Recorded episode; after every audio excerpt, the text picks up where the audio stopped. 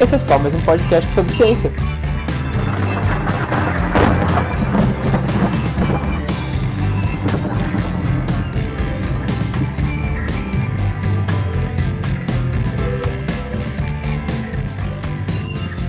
Alô, você! Seja muito bem-vindo. Eu sou o Gabriel. E eu sou o Ricardo. E esse é só mais um podcast sobre ciência, onde a gente fala sobre ciência. Ah, vá. Né? Ah, vá.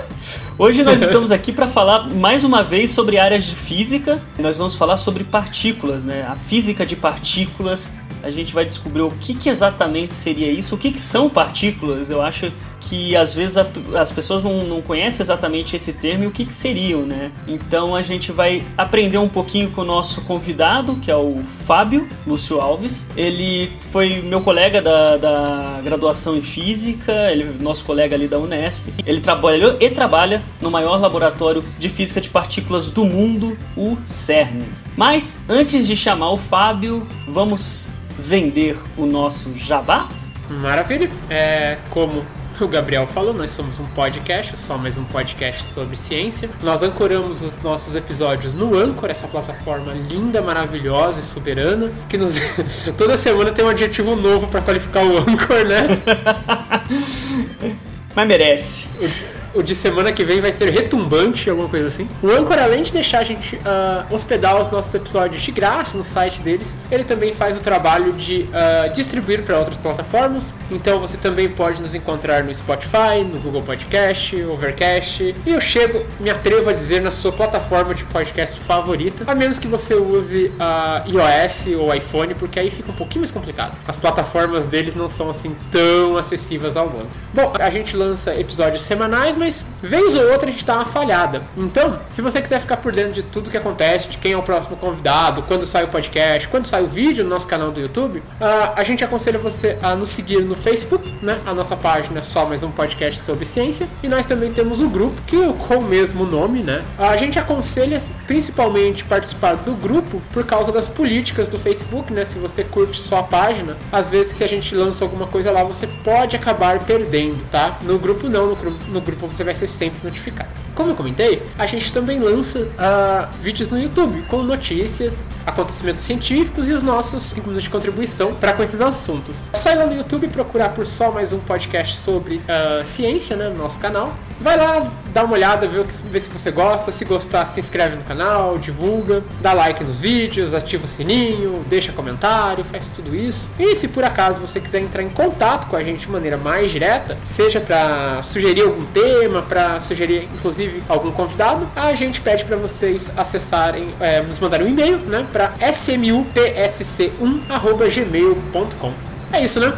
Acho que é isso. Falamos sobre tudo. E então vamos partir para as partículas. Eu digo bora. Bora.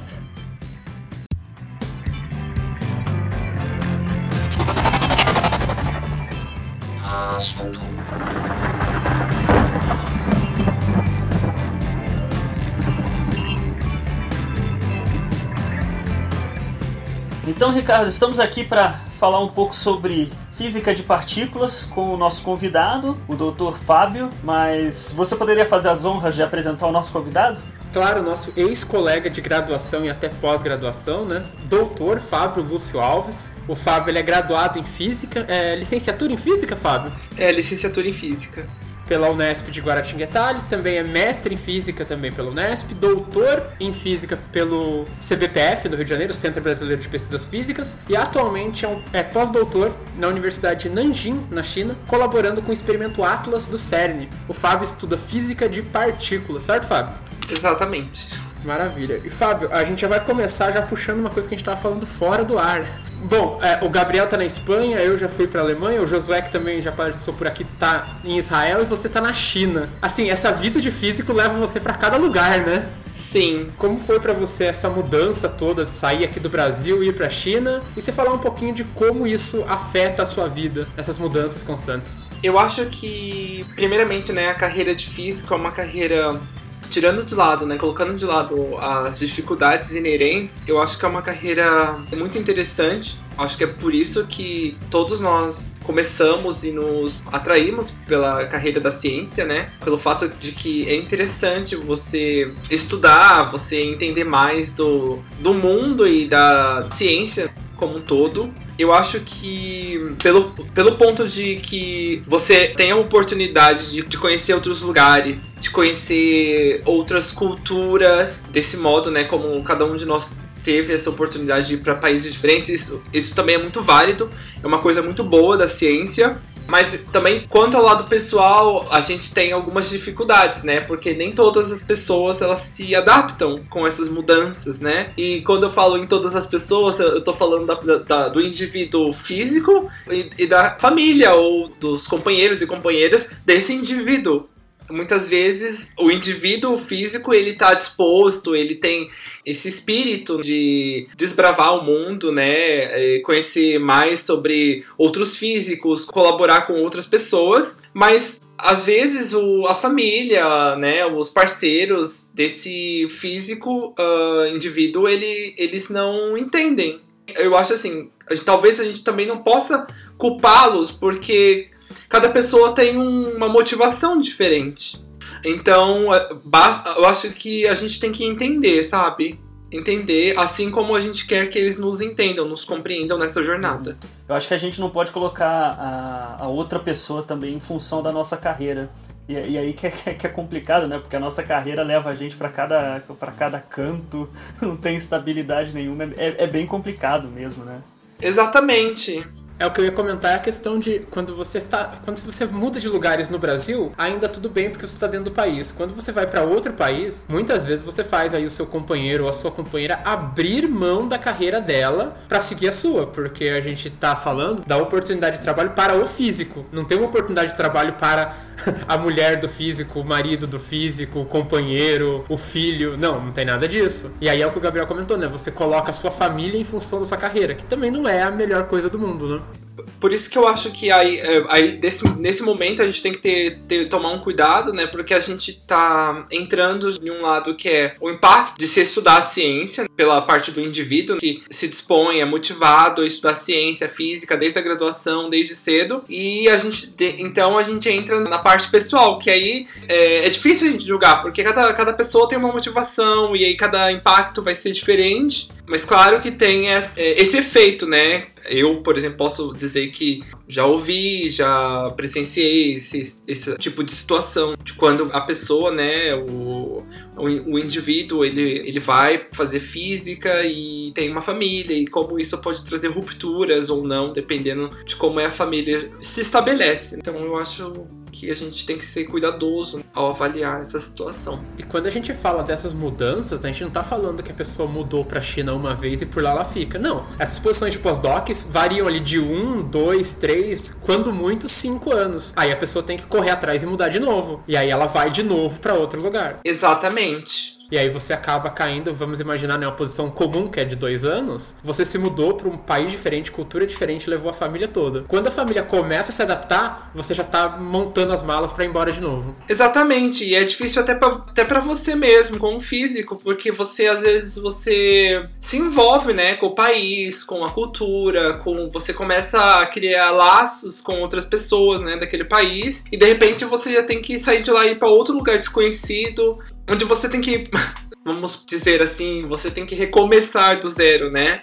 Do, quanto ao lado pessoal. Porque a gente não pode esquecer que o cientista, ele é uma pessoa, ele não é uma máquina ou uma, um ser humano que consegue desligar o lado pessoal. Ele é uma pessoa por trás. Então, assim, ele sente esses impactos, sabe? De mudança, de você ter que viajar para longe dos seus amigos, de sua família. Ao mesmo tempo que você recebe suporte dos seus amigos, da sua família para você continuar, seguir seus sonhos, seguir seu, sua carreira, tá ali no background, sabe? No fundo, o cientista ele sente isso também. Porque eu, eu acho que talvez muitas pessoas não param para pensar como que, é, que o, o, cientista ele é um ser humano vulnerável como qualquer outra pessoa, como qualquer outro profissional, né? Então acho que a gente tem sempre que abrir os olhos e pensar assim, nossa, tem uma pessoa ali, né? Ele, ele faz faz coisas extraordinárias. Ele, ele estuda o universo, ele estuda o macro, o micro, mas tem uma pessoa ali que sofre, né? Tem dias ruins, tem dias bons, tem tristezas, tem perdas, tem ganhos, qualquer, igual qualquer outra pessoa. É, eu diria que até que dá pra adicionar um negócio, porque a gente tá falando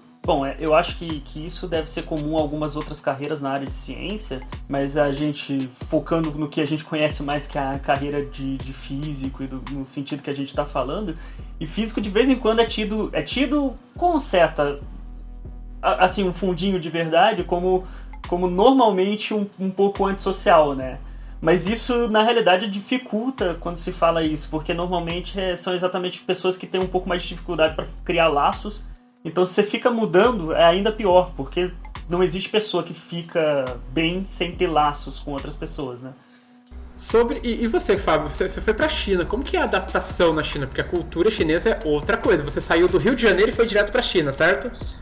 Eu acho que eu não senti um impacto tão grande assim, porque quando uh, eu comecei a graduação, eu sou de São Paulo, capital. E, então eu tive que. Eu comecei a graduação na, na FEG Unesp com 18 anos, então assim, eu já tive que sair de casa, né, sozinho, assim. E, e, morar lá em Guaratinguetá. Eu lembro assim, é, até que eu fui com a minha avó, né? Minha avó que, que me levou até lá, nós fomos nós dois. E uma coisa até engraçada que eu lembro que, tipo assim, eu nunca tinha viajado assim para outra cidade. Então assim, foi era uma coisa já de outro mundo para mim, sabe? E eu lembro que a gente fez a matrícula na FEG e aí quando a gente tava indo embora, indo para rodoviária lá de Guaratinguetá, Uh, ah, não, isso foi antes. Quando a gente chegou em Guaratinguetá, a gente tava indo rumo ao Unesp, a gente tava passando em frente ao Fegão, e a gente já pensou que o Fegão já era toda a Unesp, entendeu? Então, assim, então, assim, já, é, pra mim, naquele momento de ter que largar, minha, é, porque eu morava com a minha avó, né? É, e com meus, meus irmãos. Então, naquele momento de que eu tive que sair de São Paulo e morar no, no interior, assim, sair, né, morar com, com pessoas desconhecidas, né, já foi um, um grande impacto para mim, né, pessoalmente. E a partir disso, então, aí, né, depois eu me mudei pro Rio de Janeiro, eu já tava acostumado, né, porque é, eu já tinha vindo, né, do começo lá da graduação com essa mudança. Então, assim, quando eu vim pra China, eu não sentia, assim, é, um impacto tão grande, porque eu acho que eu já estava acostumado com essas mudanças prévias.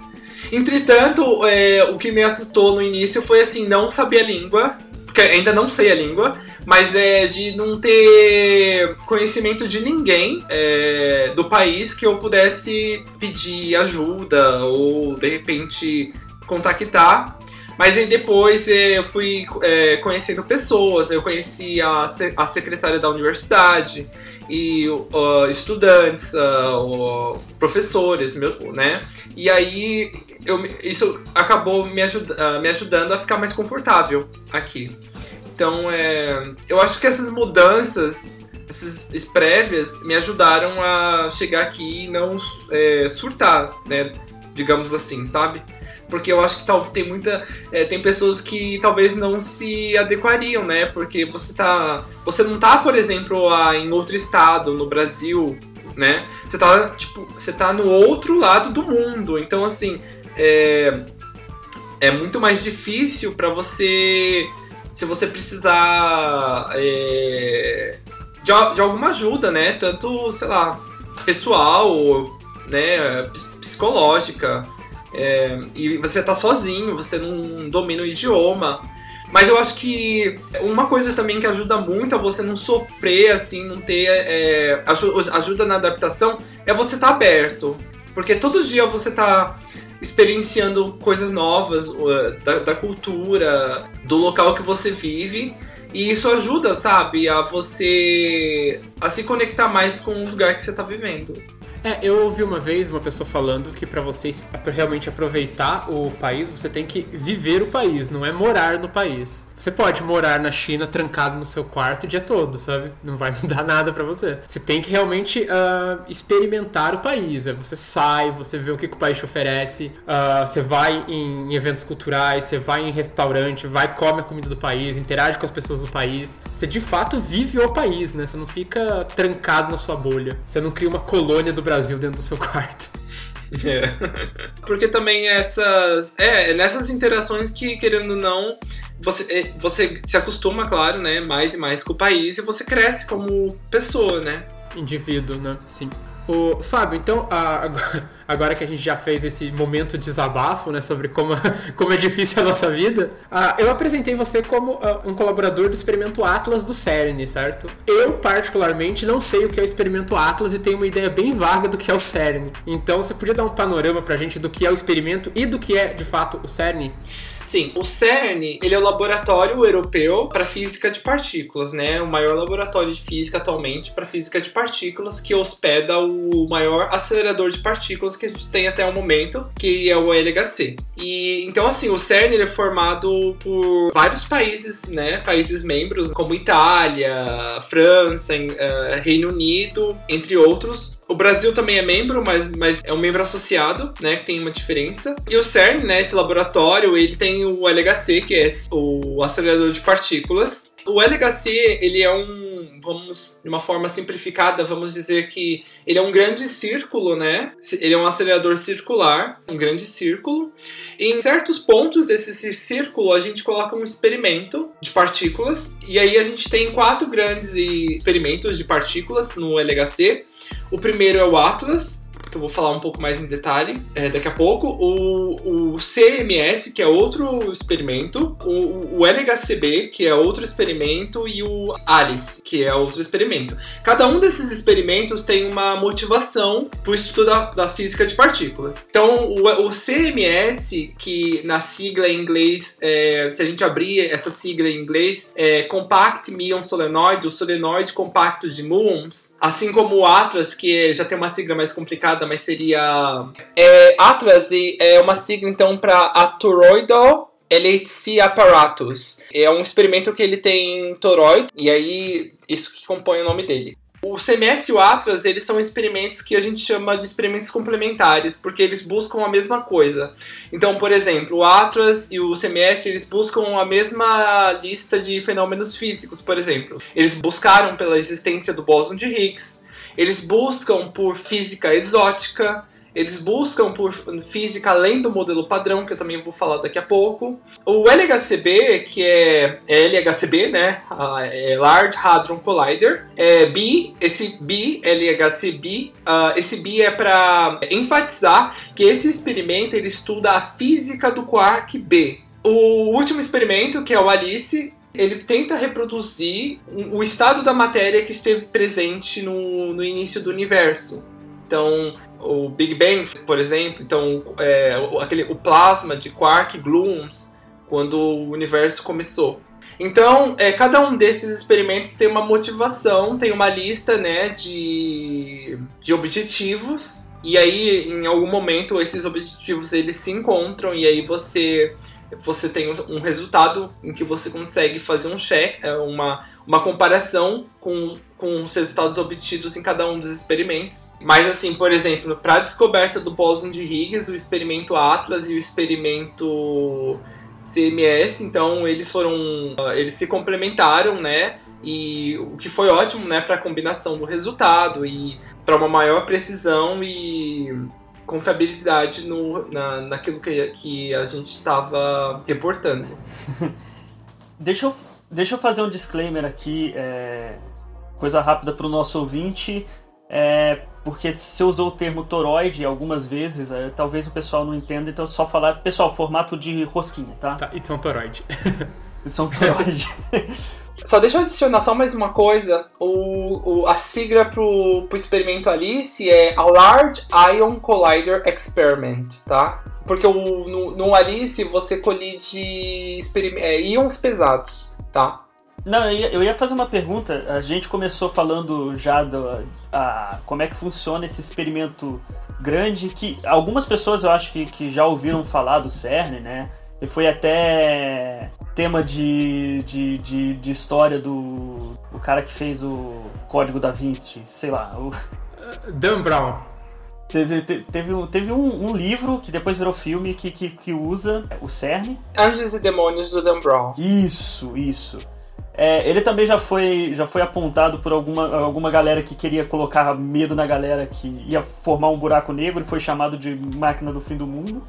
Eu lembro que a primeira vez, quando eu estava na graduação de física, que eu ouvi falar e me mostraram mais ou menos como é que é o CERN, a minha ideia foi, tipo, parece muito a colmeia do Resident Evil, que é um puta laboratório gigantesco embaixo da Terra, né? Mas a gente falou bastante desse laboratório, que é um laboratório muito legal. É, é, é como você falou, é o maior laboratório de, de, física de partículas que a gente tem atualmente. Mas a gente ainda não chegou num, num ponto que talvez seja interessante. É, se você pudesse explicar pra gente o que, que seriam partículas, né? O que, que seriam esses muons, né? Só para dar uma definição. Finge que, finge que nenhum de nós aqui é físico, só para o nosso ouvinte ter uma ideia mais ou menos do que, que, do que, que seriam partículas, né? Ok. Uh, as, então, parti uh, pra gente ir, é, falar sobre partículas de uma forma simplificada, a gente pode é, retomar as nossas aulas de química já na escola, sabe? Então a gente pode pensar no, no, átomo, né, que a gente estudou lá na química na escola, naqueles modelos, sempre que a professora exibia, que tinha a estrutura eletrônica, os, o núcleo, né, uh, no interior dessa estrutura eletrônica, com prótons e nêutrons. Ali a gente já, já tinha, né, é, a gente já teve contato com partículas, que nesse caso são os elétrons, e os prótons e os nêutrons.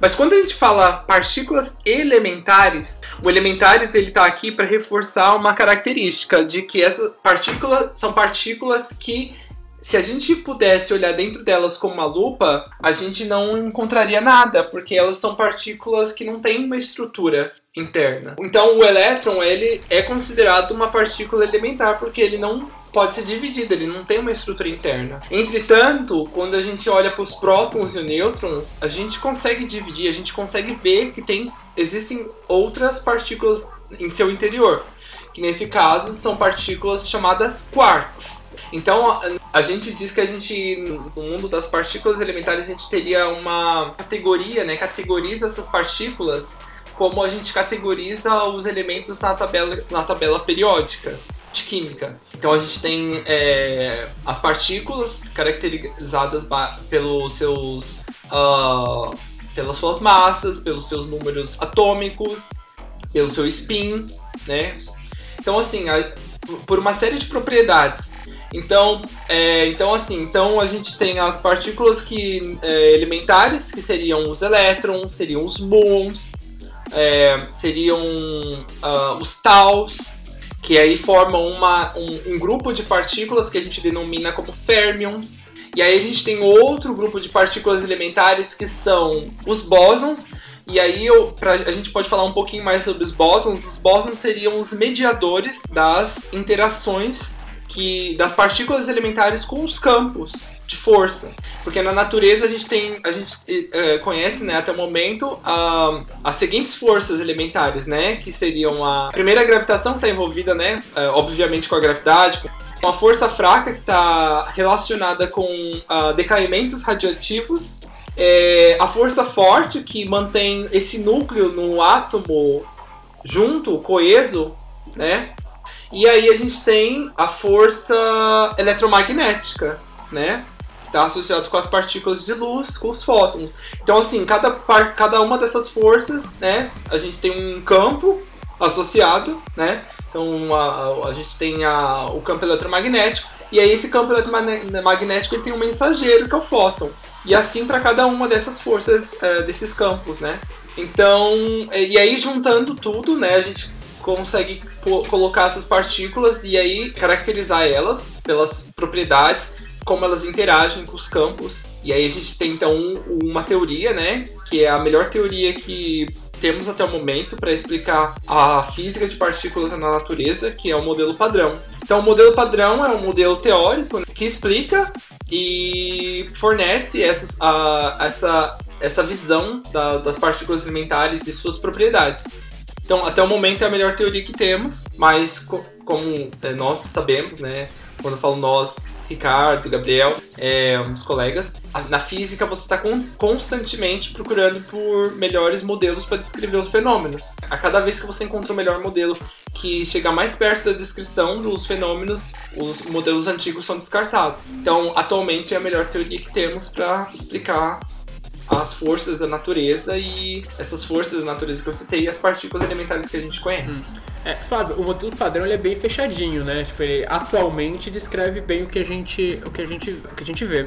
Existem outros modelos assim paralelos ao modelo padrão? Paralelos, eu digo alternativos ao modelo padrão? Sim, e eu posso comentar assim nessa, nessa sua fala que ele, ele tem uma. ele cobre bastante coisa, mas eu não diria que ele é bem fechadinho, porque ele, é- ele, ele possui. ah, ele, existem questões que ele não consegue explicar. E aí a gente. E aí, como você citou, a gente, a gente tem outros modelos alternativos. Uma coisa que, por exemplo, o modelo padrão ele não explica atualmente é a famosa matéria escura no universo. Que se, se contar tudo que a gente conhece no universo, a gente só conhece é, 5%. Então os outros 95% é desconhecido.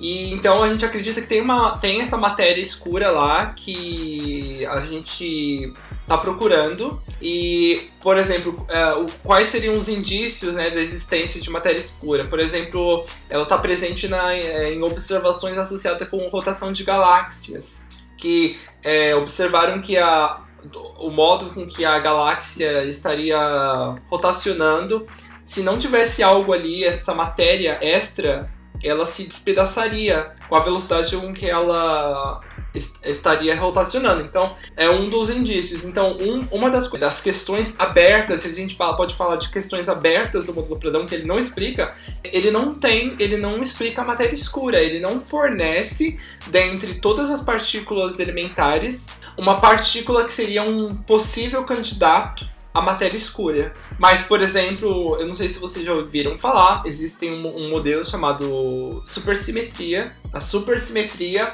dentre que seria ela ela consegue dentro desse modelo teórico, né, desse framework teórico, a supersimetria fornece as partículas do modelo padrão. Entretanto, ela fornece para cada partícula do modelo padrão uma superpartícula, que seria uma partícula que a gente chama de parceiro supersimétrico. Então, se é uma partícula no, no modelo padrão, ela é um bóson no, no- na, su- na supersimetria, na, que a gente carinhosamente chama de SUSY, ela forneceria um. Ela seria um férmion, entendeu? Um parceiro supersimétrico.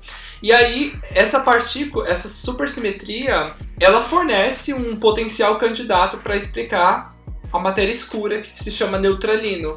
Então, a matéria escura, né, é uma das questões abertas dentro do modelo padrão. Mas, a, a- mas aí a, a supersimetria tem outros problemas que, que o modelo padrão acaba não tendo, né? É, aí assim, a supersimetria, é, ela é muito, ela, ela é uma teoria muito eficiente, assim, para explicar, por exemplo, a matéria escura, entretanto, nenhuma partícula supersimétrica foi encontrada ainda no LHC. Então, é, para alguns físicos isso é um problema, sabe? Porque seria uma prova crucial para estabelecer essa teoria. Então, assim, mas assim, é uma. É um, eu posso dizer que é a SUSE no, no contexto do LHC é um campo ainda muito vasto, sabe? Muito, é um campo onde existem muitas, eh, muitas análises físicas sendo desenvolvidas em e ainda em desenvolvimento, e novas ainda para desenvolver. E eu acho que ainda é muito rico. Deixa só eu, eu, eu sei lá, ver, ver se, se deu pra pegar bem a ideia. Porque é, o modelo padrão ele tá muito bem explicado, ele tem os problemas dele, mas assim, como a gente já viu na física, até a gente pode pegar como exemplo, por exemplo, a mecânica, né? Quando você tinha uma mecânica newtoniana e depois você precisou de uma mecânica relativística para que englobasse a mecânica newtoniana. Então, o, o modelo, como esse modelo supersimetria, ele seria um modelo é, digamos assim, que englobe ah, o modelo padrão, certo? Então o modelo padrão não, não seria descartado a princípio, até porque ele funciona muito bem, né? Exatamente. Ele é um modelo que ele reproduz o modelo padrão, mas aí você ganha, você tem mais um mais partículas, né? É como se você tivesse uma nova dimensão para conseguir explicar as coisas que o modelo padrão não explicaria, né? É, porque assim, é, esse modelo, modelo ele, teria a primeira coisa que seria interessante é o modelo, a gente chama esses modelos de modelos além do modelo padrão. Então assim, a primeira coisa é que o modelo além do modelo padrão tem que reproduzir o modelo padrão. E aí ele reproduz e aí só que você ganha mais uh, esse dobro de partículas, né, que são os parceiros supersimétricos. Você tem, então ele ele responde muito e aí ele é interessante porque ele responde muitas das questões abertas dentro do modelo padrão. Entretanto Portanto, até agora eu acho que, se assim pode se dizer um problema, mas depende da perspectiva eu, eu, diria, nenhuma partícula foi encontrada. Mas buscas, muitas buscas, muitas análises ainda estão em desenvolvimento e eu acho, eu acho que ainda é um campo rico e tem muito trabalho para ser feito, sabe? Se assim pode ser um problema, isso é do ponto de vista de um teórico falando, né? Sim, depende da perspectiva de quem tá vendo, né? Da ótica sim, de quem sim. tá vendo. Não, é, é, interessante a gente ressaltar essas, essas características, até porque a gente já trouxe alguns teóricos, de vez em quando a gente fala, porque, querendo ou não, eu e o Ricardo, é, nós, nós falando em dinâmico orbital, a gente fica bem no meio termo ali, né? Entre teórico e, e experimental. Então é, eu acho que é, é, muito interessante, principalmente quando a gente traz aqui teóricos, exatamente para explicar como é que funciona, porque isso foi um, é um negócio muito legal que aconteceu historicamente, que foi a teoria ter avançado à frente da, da área experimental, e isso aconteceu, digamos, em termos de história da humanidade, faz pou, pouco tempo, né? Até a ciência, se for colocar em termos de história da humanidade, também, também é, é recente, mas em termos de história da ciência mesmo, a, a teoria ela começou a avançar à frente, bem à frente da, da parte experimental faz relativamente pouco tempo e é muito legal ver isso, né? Porque a gente já tem um, um modelo aí prontinho para explicar tudo, a gente só precisa ou não precisa, depende do ponto de vista, encontrar essa superpartícula, né? Buscas estão em andamento, né? Então, pode, vamos esperar o que o andamento desses resultados.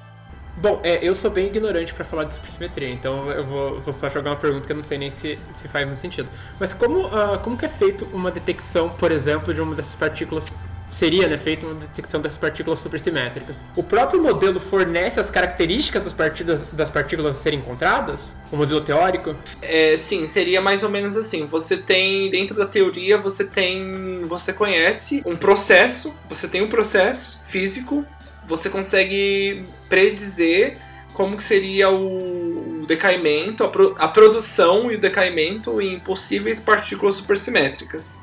Então, a partir do momento que você conhece uh, como elas seriam produzidas e como é o andamento, o decaimento, você propõe uma análise baseada baseado no, no estado final, que seria o seu. O que, que a gente se essa partícula supersimétrica é produzida dessa forma e ela decai nisso aqui que a gente conhece, que seriam partículas do modelo padrão, por exemplo, que a gente conhece, como que a gente consegue propor uma análise para procurar essa partícula? Então, assim, você é guiado pelo decaimento, porque é aquilo que você conhece. E no final, quando você está fazendo a análise aí você está finalizando, você já é, propôs a sua análise, como que ela vai ser, que tipo de evento você procura, que tipo de evento você tem que ter para analisar.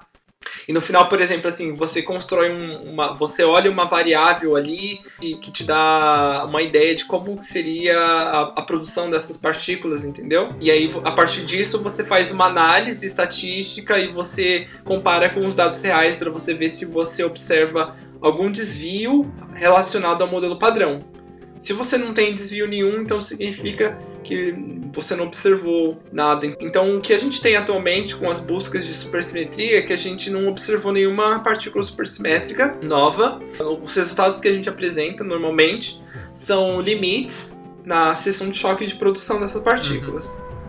Ah tá, você vai só colocando os limites pelo qual você não encontrou nada e aí você teria que ir dali para frente, né?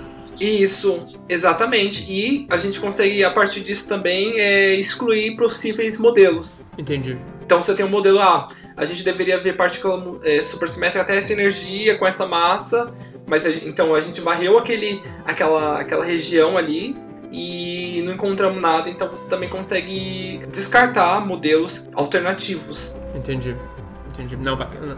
O, na verdade, é, isso é legal porque a gente puxa pro próximo assunto, né? Que é uh, faz uns que, 6, 7, 8 anos atrás. Ou na verdade o tempo vai tão depressa que você vai pensando. Eu tava pensando na pergunta e falei, ah, deve fazer uns 3 anos atrás. Aí eu fui contando, deve fazer quase uns 8. Que foi a questão da descoberta do bóson de Higgs, né? O bóson de Higgs era, foi uma coisa que apareceu bastante na mídia, acho que o público geral ouviu bastante falar, apesar de não saber muito o que, que é. E acho que o bóson de Higgs aconteceu uma coisa parecida, porque ele é previsto para uma determinada energia e acabou sendo encontrado em outra, né? Sim, ele é ele foi proposto teori teoricamente, né, pelo Higgs né, e outros colegas, né, físicos. E aí teve vários experimentos que procuraram pelo Higgs, né, e aí até uma escala de energia e aí não observaram nada e aí foram para outra escala de energia. E aí em 2012, né, a gente observou um excesso né, e aí a gente observou, né, um bóson que potencialmente seria o bóson de Higgs previsto pelo modelo padrão.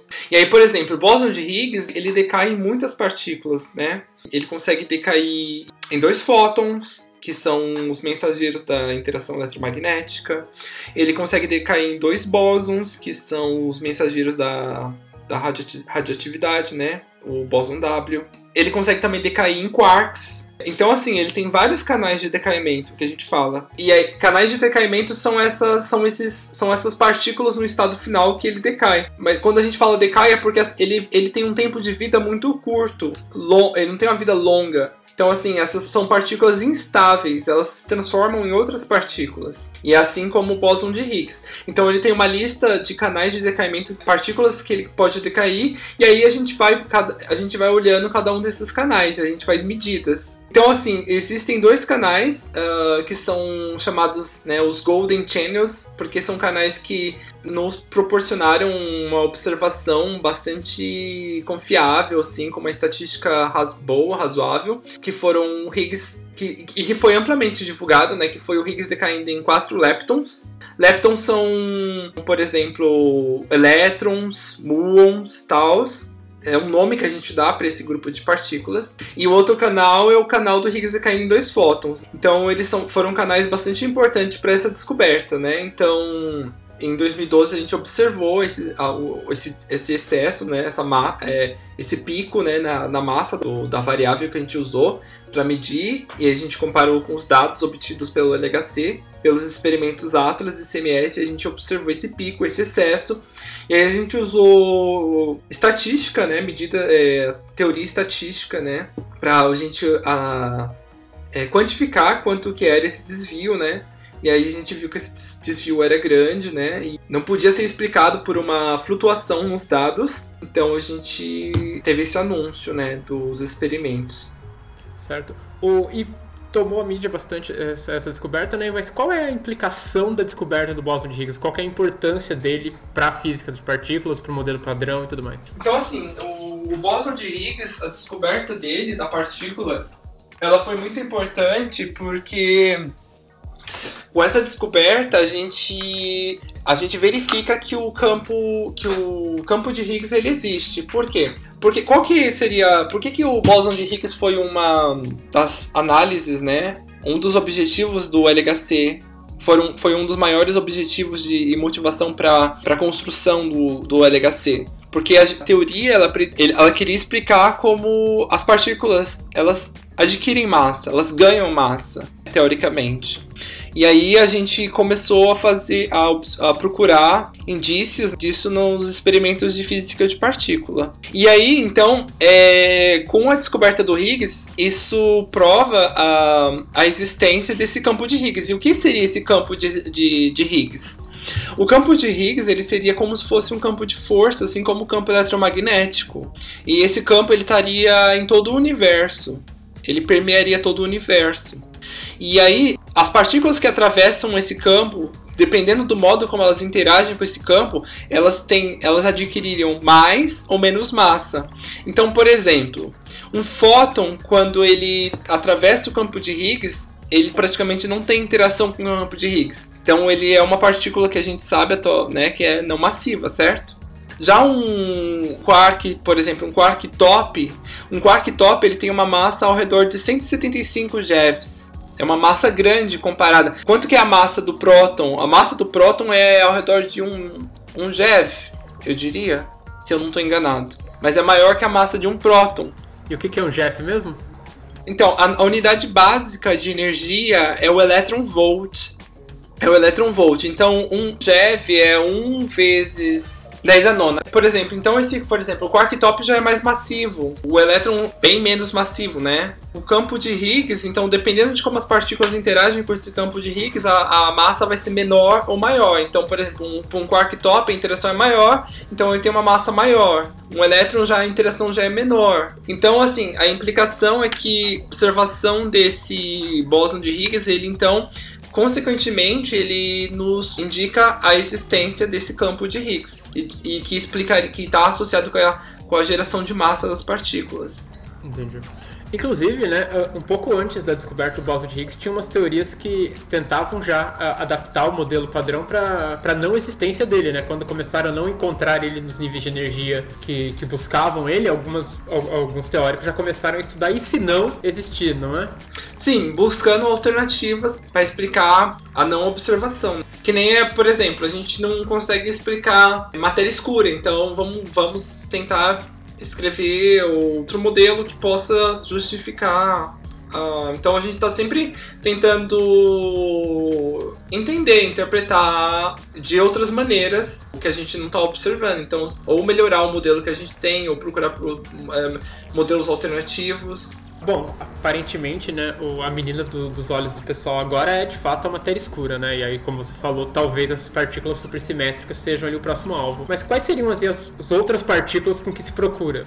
Se você me permite, é, ainda falando sobre essa implicação do bóson de Higgs, é importante dizer então que assim, gente, uma coisa muito interessante também, porque assim, é, pode se pensar assim, ah, mas então a gente encontrou um bóson de Higgs a física de partículas como um todo já está completa. Não, não está completa. A descoberta do bóson de Higgs, a gente pode sim dizer que seria só o começo. A partir da descoberta do, do bóson de Higgs, o, o que a gente faz? A gente vai medir todas as propriedades com o máximo de precisão que a gente puder para verificar que realmente esse é o, é o bóson de Higgs, é, o, é a peça que faltava e ele se enquadra naquela partícula predita pelo modelo padrão. E o mais interessante é que a gente pode então usar o bóson de Higgs como uma ferramenta para buscar outras partículas exóticas, porque o, o, Higgs ele seria existem modelos onde o Higgs seria associado um port, né, associado não posso falar portal, mas seria estaria conectado de alguma forma a outras partículas exóticas. Então a gente pode uh, usar ele como uma ferramenta para bus buscar física além do modelo padrão também. Ah, legal. É, porque era exatamente essa minha pergunta, né? Quais são ali as, as perspectivas para as próximas partículas que vão ser descobertas? O que está se procurando?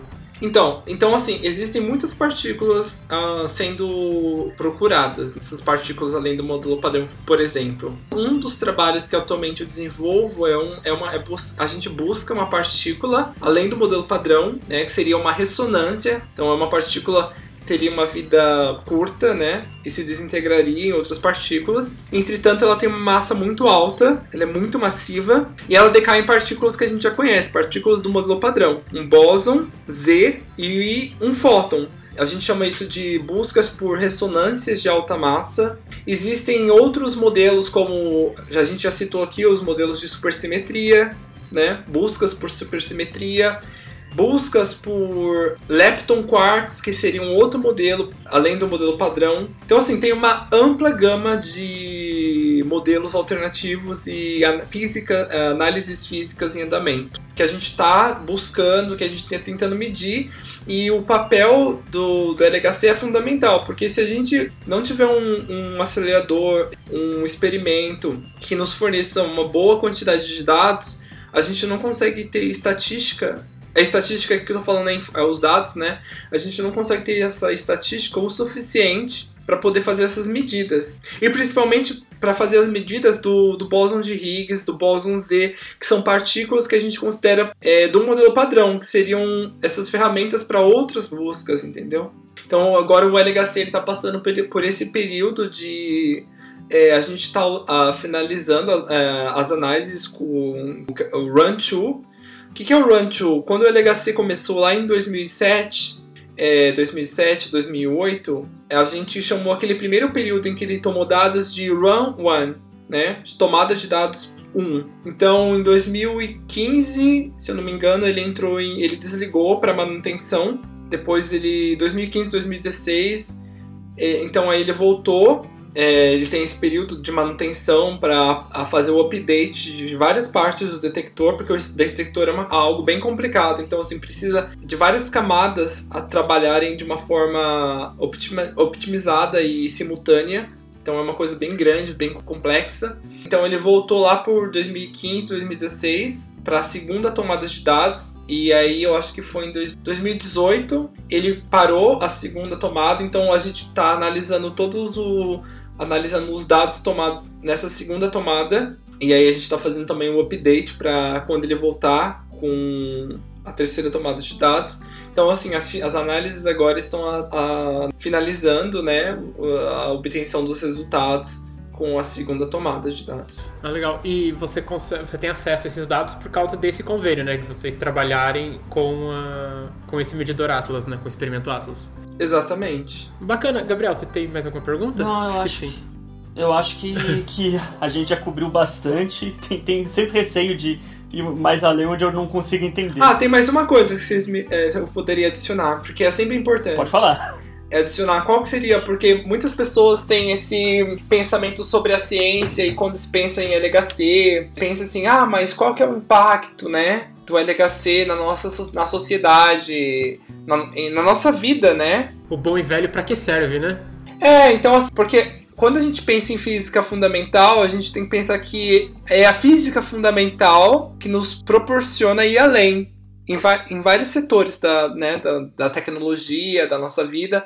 Então, no caso do LHC, é muito uma das coisas importantes a citar é que a primeira é que é a, o surgimento né, do www, né, da internet, né, ocorreu no, no CERN por conta desse, dessa necessidade de dos físicos um, trocarem né, informação. O outro impacto uh, do CERN, né, nas pesquisas do CERN, no, da física de partículas que pode ser traduzido para o nosso dia a dia, é o uso do, de próton terapia, porque a gente normalmente tem a. Quando vai tratar, tratar câncer, tumores, né, a gente usa o, aquele feixe de radiação. E esse feixe de radiação, ao mesmo tempo que ele atinge as células cancerígenas, ele também mata as células benignas ao redor. Então, com a protonterapia, você consegue ter um controle melhor do seu feixe e atacar diretamente as células cancerígenas e aí ter um, um impacto menor negativo né, nas células benignas. Então, esse é uma coisa bastante interessante, pode ser mencionada, entre outras, assim, em setores como tecnologia, aeroespacial. Então, assim, é, isso é importante dizer que a ciência, é, em tempos né, em que a ciência está sendo atacada em vários lugares do mundo, né? Principalmente né? no país de onde a gente veio. Não querendo politizar o militar, mas já militando né, diretamente. Ah, não. Olha, olha só, fica à vontade, porque a gente já desistiu de tentar manter uma cara de imparcial. Não tem como. Não tem como. Não dá. É. Então, assim, eu acho que é isso é importante dizer, né, para as pessoas pensarem quando elas estão pensando em ciência, né, e o que, qual é o impacto, né, da ciência no nosso dia a dia, e também para motivar as pessoas, motivar, né, motivar novos novos cérebros, que a ciência ela eu acho também importante, né, que a ciência ela independe de quem você é, de onde você vem, do seu gênero, ela só depende da, da sua motivação, do seu gosto, né? Pelo conhecimento, pelo desconhecido. É, na verdade é só para reforçar, é só pegar nós três mesmos. Acho que nós três temos backgrounds totalmente diferentes antes da, da universidade. O Gabriel foi seminarista, eu trabalhei numa oficina de radiador de carro, soldando, soldando coisa. O Fábio também teve lá a, uma vida antes da universidade. A gente começou a, como é que eu vou dizer, a funilar pra mesma coisa depois, né? Mas, tipo, antes disso, cada um veio de um lugar com cada um uma experiência diferente.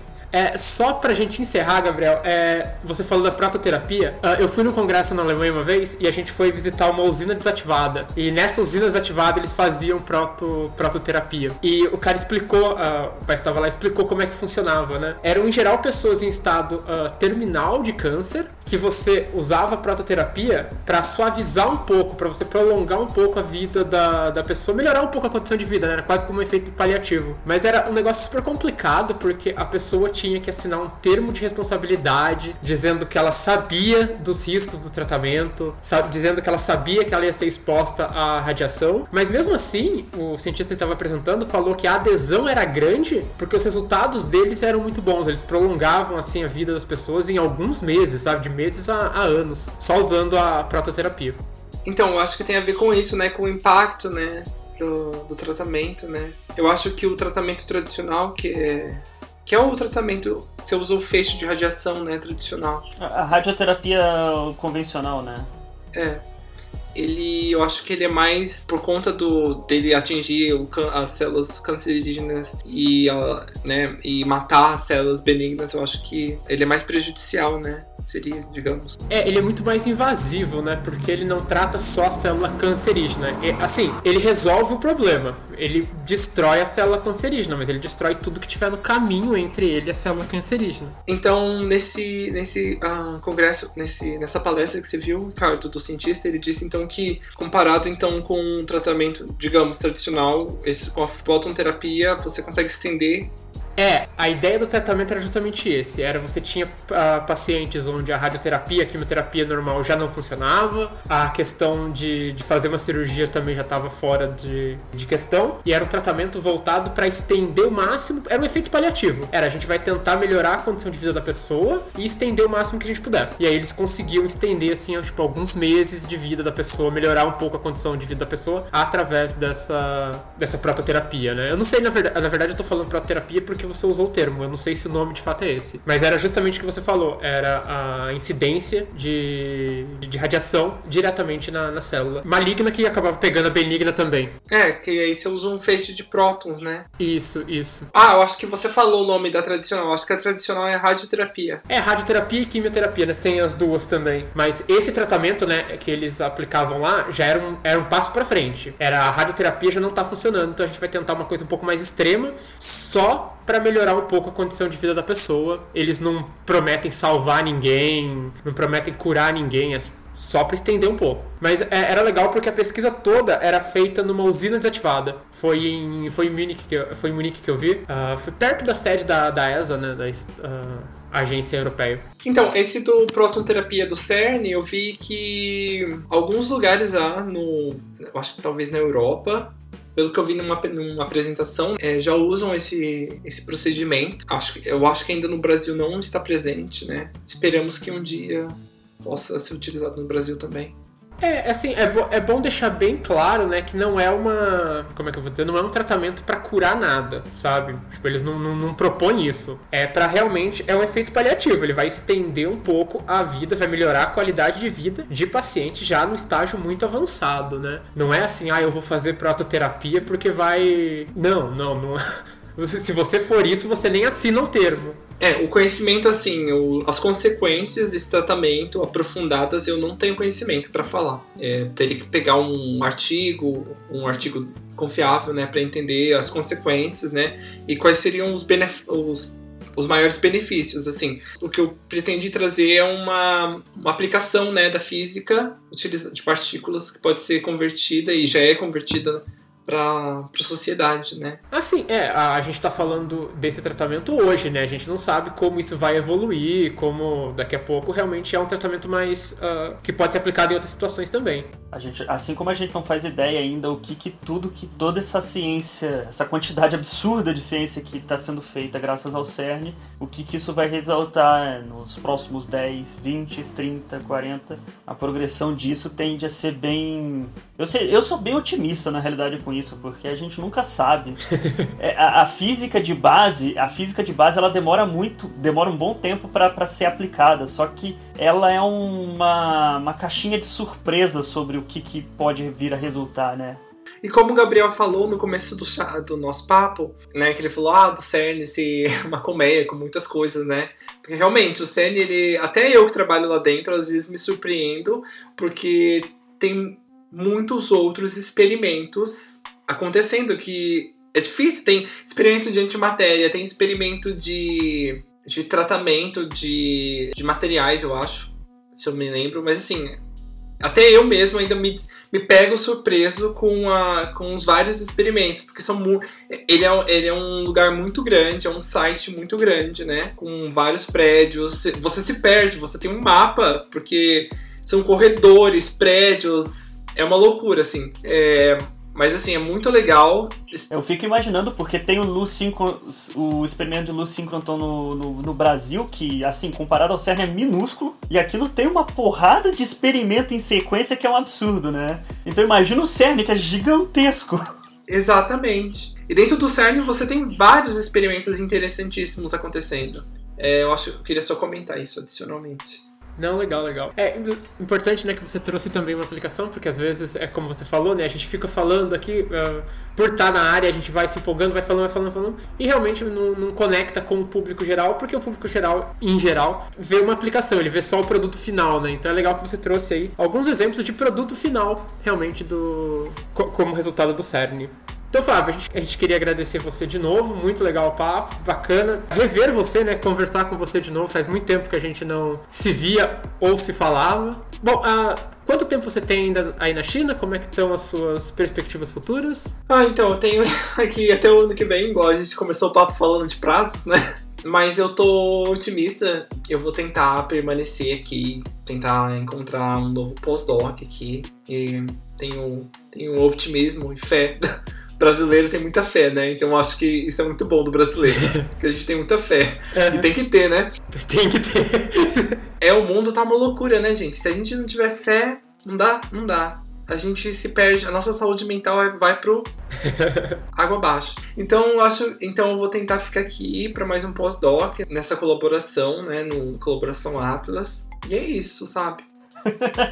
Depois de tudo que a gente falou, é, é, bem nisso, né? Fica nessa, nessa posta. Então, eu queria aproveitar também e agradecer, Fábio.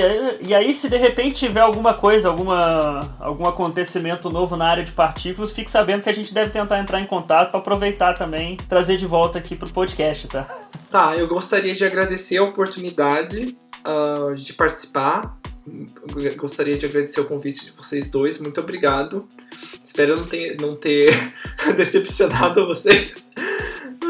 E, e sim, é, é, estamos aí para a próxima. É, assim que novas descobertas surgirem no horizonte da física. E é isso. Muito obrigado. Legal, então. Valeu, obrigado.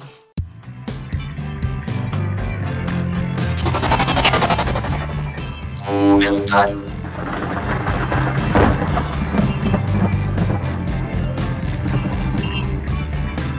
Estamos aqui, Ricardo, de volta para o nosso fim de expediente. pra gente passar a régua, né? pra gente comentar um pouco sobre, sobre esse papo que a gente teve com o Fábio, desvendando. Eu, eu espero que o ouvinte tenha aprendido bastante. Dos que não sabe, sabiam nada sobre partículas, até os que soubessem um pouco, e quem sabe até alguém que, alguns que já sabiam alguma coisa, né? Eu espero que tenha sido bastante instrutivo. Sim, uh, é, o Fábio fala muito bem, né? O trabalho dele faz tá muito tempo mexendo com isso, realmente. Das pessoas que a gente conhece, talvez uma das que realmente mais entendam sobre o tema. Eu confesso para você que eu não, não entendo tanto assim de partidos. Eu acho uma área muito legal, sinceramente, acho muito bacana o que eles fazem, tudo. Tanto o trabalho teórico quanto a ligação com o trabalho experimental, né? Porque tem muita coisa, especialmente na física teórica, que você não consegue linkar diretamente com o experimento, né? A gente teve aqui, inclusive, o o, o, Fernando falou sobre cosmologia, que já não é um tópico assim tão fácil de você ir para a parte experimental, né? Enquanto que o Fábio, o trabalho do Fábio sobre partículas faz essa interface bem, bem tranquilo, né? Bem legal. Não, é que eu diria que tranquilo não é exatamente, né? Porque não, tranquilo eu digo de uma maneira mais facilitada, né? Tipo, é, os, os experimentos fazem realmente parte da, do desenvolvimento da teoria nesse caso, né? Sim, sim. É, na realidade, tipo, é como a gente comentou, nesse, na, na partícula meio que passou a parte a parte teórica passou à frente da, da experimental, né? Então, prevendo partículas que gente, ainda não haviam sido encontradas.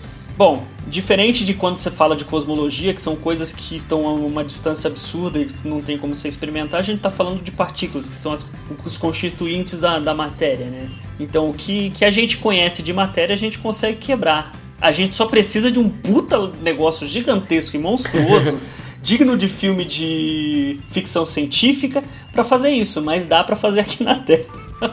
É, essa questão da, da, parte teórica passar à frente da parte experimental é bem, é bem tranquilo, né? Assim, para um físico teórico trabalhar, ele precisa basicamente uma mesa e de um monte de papel. Para você viabilizar um experimento, não, não é barato, né? Essas coisas são realmente caras, dá trabalho, demora tempo para você construir, né? Imagina você construir um acelerador de partículas, um outro acelerador como do tamanho do CERN, né? Imagina, muito dinheiro envolvido, muito espaço, muito tempo. Que é isso? Ah, tá. É, eu queria comentar sobre a questão da prototerapia, né? Que a gente comentou, que é aquela irradiação uh, nos pacientes com, com câncer, né? Em geral, o paciente já no, no estágio mais avançado. É, se por acaso alguém encontrar algum erro no, no, que a gente falou, tanto eu quanto o Fábio, por favor, corrija a gente, porque nem eu nem ele somos especialistas em prototerapia, tá? Eu ouvi uma quase que uma palestra. Eu visitei um lugar onde, onde eles trabalhavam com isso. E o Fábio só, só também ouviu falar, né? A gente tem só uma ideia do que é. é eu acho um tratamento muito uh, promissor, tá? Eu acho que por enquanto ele não é aplicável em todos os casos, né? Como a gente comentou no podcast. A prototerapia, ela não se, ela não se propõe a curar ninguém, né? Ela tá ali como um, um tratamento, uh, como é que eu vou dizer? Um, um tratamento alternativo já para pacientes já em fase estágio mais avançado só para esticar um pouquinho a vida do paciente, né? melhorar um pouco a qualidade de vida. É só mudar a palavra alternativo, porque hum. quando você fala medicina alternativo, né? É, é, não, aqui é alterna alternativo no sentido de que uh, não é um tratamento convencional, mas ainda é ser um tratamento legal que tem resultado, tá? É, não é, não é só, não é todo tratamento, não tá falando de ozonoterapia aqui não, todo respeito à ozonoterapia. É, pior, pior que eu, eu, eu, lembro de ter ouvido isso, acho que no meu primeiro ano de faculdade de física. Só que era de um concorrente, porque, porque eles apresentavam também outra espécie de, de radioterapia. Eu não sei exatamente a diferença da radioterapia, qual que é a radioterapia convencional. Eu lembro que eles usavam uma partícula que era muito mais leve, e aí na palestra o cara mencionava essa, a, essa partícula, o usar o próton, né, que, que é essa protonterapia também, né? Então são, são técnicas mais avançadas. Quem sabe? Isso é, um, isso é um tipo de coisa que a gente pode evoluir, não sei até quanto, né? Porque a questão é o quanto que você consegue de precisão e como é que você consegue controlar essas coisas. Mas são feixes feixes de partículas, você pode teoricamente destruir exatamente o ponto que você quer tridimensionalmente falando, né? Pode. É, é bacana, né? Você ver áreas, né, que seriam ditas teóricas da física sendo aplicadas, né? Tanto na medicina, a gente tem, por exemplo, utilização de plasma, que também pode ser usado na medicina, pode ser usado na agricultura. Inclusive, né, a gente vai tentar providenciar para o futuro uma, uma, uma, entrevista com o pessoal que trabalha com plasma, né, que usa as aplicações, mas é, é bastante legal você ver essa aplicação da física. E eu acho que é isso, né? Eu acho que é isso. Foi, foi um papo bem produtivo. Foi, eu gosto de falar com o Fábio, o Fábio é bem legal. Consegue explicar tudo. Que, assim, o Fábio explicou numa linguagem assim, que a gente percebeu um tanto acessível, mas ainda assim bastante técnica, né? Porque é, um, é uma área bastante técnica, né? Sim, sim. Bom, eu acho que deixa aí o convite para ir no nosso canal do YouTube, acompanhar as notícias que saíram essa semana e também fique, fique por dentro da, das nossas atualizações. Se tudo der certo, semana que vem a gente tem um especial relacionado ao que vai acontecer semana que vem ou não. O que, que vai acontecer semana que vem? Eu não sei. Eu tô aqui na Espanha, eu não sei. eleições municipais no Brasil vão acontecer, né? nem só de eleições americanas vive o mundo.